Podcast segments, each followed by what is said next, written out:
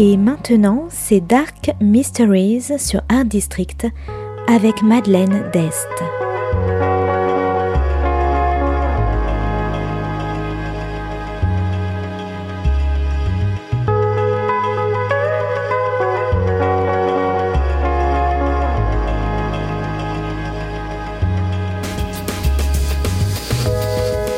Welcome to Dark Mysteries, a book review show devoted to crime, mystery, thrillers, and the dark side of human nature. I'm Madeleine d'Este. Join me as I talk about great books in the crime and mystery genre. Today's book is My Best Friend's Murder by Polly Phillips, published by Simon and Schuster in 2021. Today's book is all about loyalty, betrayal, and frenemies.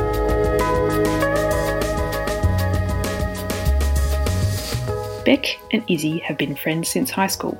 They've been side by side through life's milestones from the death of Beck's mother to the birth of Izzy's daughter. Izzy is the perfect kind of woman who makes Beck feel inferior with her perfect home, her flawless looks, and wonderful family. Beck, on the other hand, is still making her way in life, her career stalling as a junior writer at a woman's magazine, until Beck's boyfriend Ed pops the question, and Izzy is the first person that Beck wants to tell.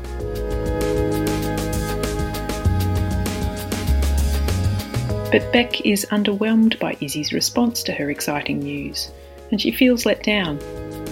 And it's not the first time.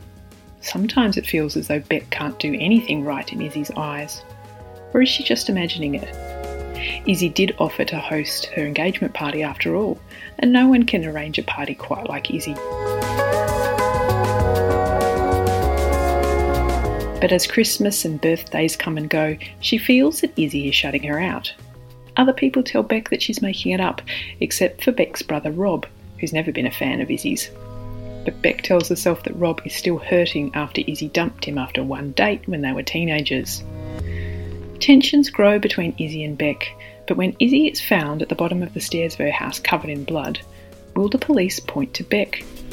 Was it an accident? Or was it someone else?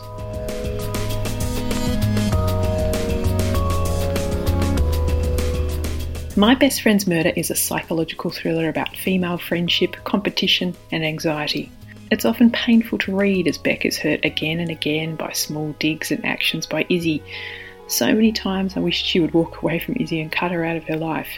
But is everything what it seems? Beck is someone desperate for approval and love. She wants nothing more than Izzy's endorsement of her life, her career, and her decisions. But then again, there's a thick layer of jealousy, not only for Izzy's so called perfect life, but also a long standing crush on Izzy's husband, Rich. Childhood friends, there was a moment before Izzy when Beck and Rich kissed at a party, and Beck has never forgotten. Her head is still filled with what ifs, but Rich made his choice and he chose her.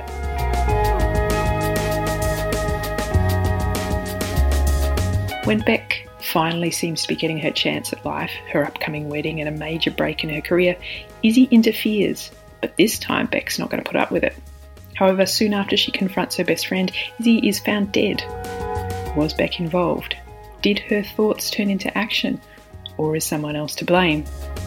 And don't worry, just when the reader thinks everything is settled, there are a few twists at the end to shake everything up. So, if you like fractured female friendships, jealousy, revenge, lies, and long standing grudges, you might like My Best Friend's Murder by Polly Phillips.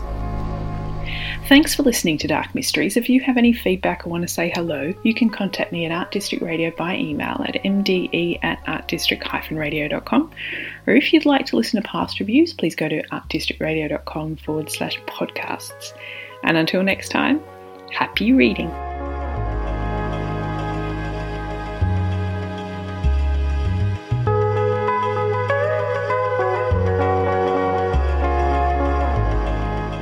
C'était Dark Mysteries sur Art District, la chronique en anglais de Madeleine Dest qui nous vient directement d'Australie.